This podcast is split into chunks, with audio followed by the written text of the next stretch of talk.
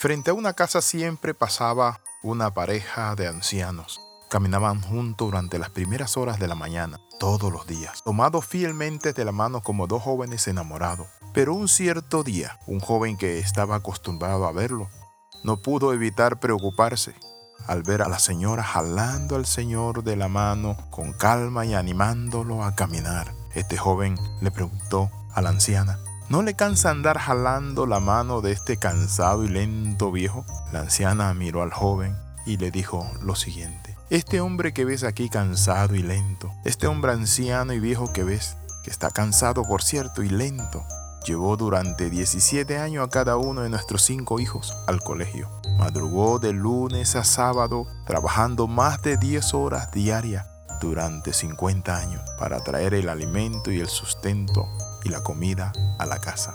Este hombre que ves aquí fue el que reparó y pintó nuestra casa por 50 años e iba adelante de todos nosotros e inclusive delante de mí como esposa y me jalaba durante 60 años. Por eso mi querido jovencito, ¿cómo no he de jalarlo? El joven se quedó callado y mirando profundamente a uno de los tantos héroes anónimos que se desgasta y da la vida su familia. Bienvenido al devocional titulado Demandar o Amar. En 1 Corintios 13, el 4 al 5, la Biblia dice, el amor es sufrido, es benigno, el amor no tiene envidia, el amor no es jactancioso, no se envanece, no hace nada indebido, no busca lo suyo, no se irrita, no guarda rencor. Cuando hablamos del amor hay muchas parejas que piensan que el amor es escuchar a mariachis, un cantante romántico, piensan que el amor es flores, chocolates, abrazos, besos. Pero el amor es mucho más que eso. El amor es sacrificio, es entrega. Es el amor que tiene una madre que siendo una señorita se casa y no chistea para dejarse embarazar y luego que se embaraza, ella sabe que su cuerpo va a cambiar. Vienen las estrías, las arrugas, todo cambia, pero ella está feliz de tener un hijo. Aunque sea una cesárea horrible, pero ella está feliz de amar a un ser que viene este mundo y que se llama para ella el amor vivido de un hijo. Hoy quiero hablar de ese amor, porque la palabra egoísmo se define como aquella conducta consistente en poner los intereses propios. Y es ponerlo e imponerlo en primer lugar.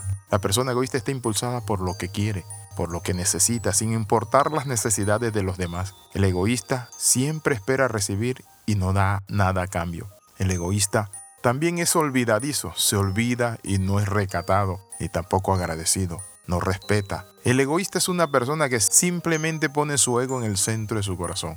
Proverbios 18.1 dice, su deseo busca el que se desvía y se entremete en todo negocio. Ese es el egoísta, busca su deseo. Él se desvió tras sí, él no sirve a otro. Cuando las parejas no reflejan ese amor, de entrega, de sacrificio, cuando simplemente queremos nuestra felicidad sin entender que mi papel, mi labor es darle felicidad a mi cónyuge. Cuando eso pasa, entonces estamos perdiendo la visión de la vida, de la entrega. Noten lo que dice Juan 3:16, porque de tal manera amó Dios al mundo que ha dado a su Hijo unigénito para que todo aquel que en él crea no se pierda, mas tenga vida eterna. Eso representa algo interesante, que cuando uno ama, uno da. Por eso es claro el texto cuando dice, amó Dios al mundo que ha dado. Si usted no da, no está amando. Si usted está demandando, es un egoísta. Por eso que el amor no es tanto demanda, sino que el amor se ofrece, se da. El amor busca la forma de llevar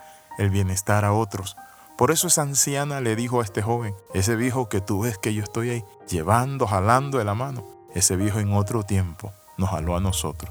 Y hoy yo soy agradecida y no me olvido y por eso jalo a ese viejo, porque reconozco que ese viejo me ama. ¿Ama usted a su pareja? ¿Ama usted a sus hijos? ¿Ama usted a su prójimo, a su esposo, a su esposa? ¿Ama usted a sus enemigos? Uno de los elementos importantes que necesitamos trabajar en el amor es valorar a nuestra pareja.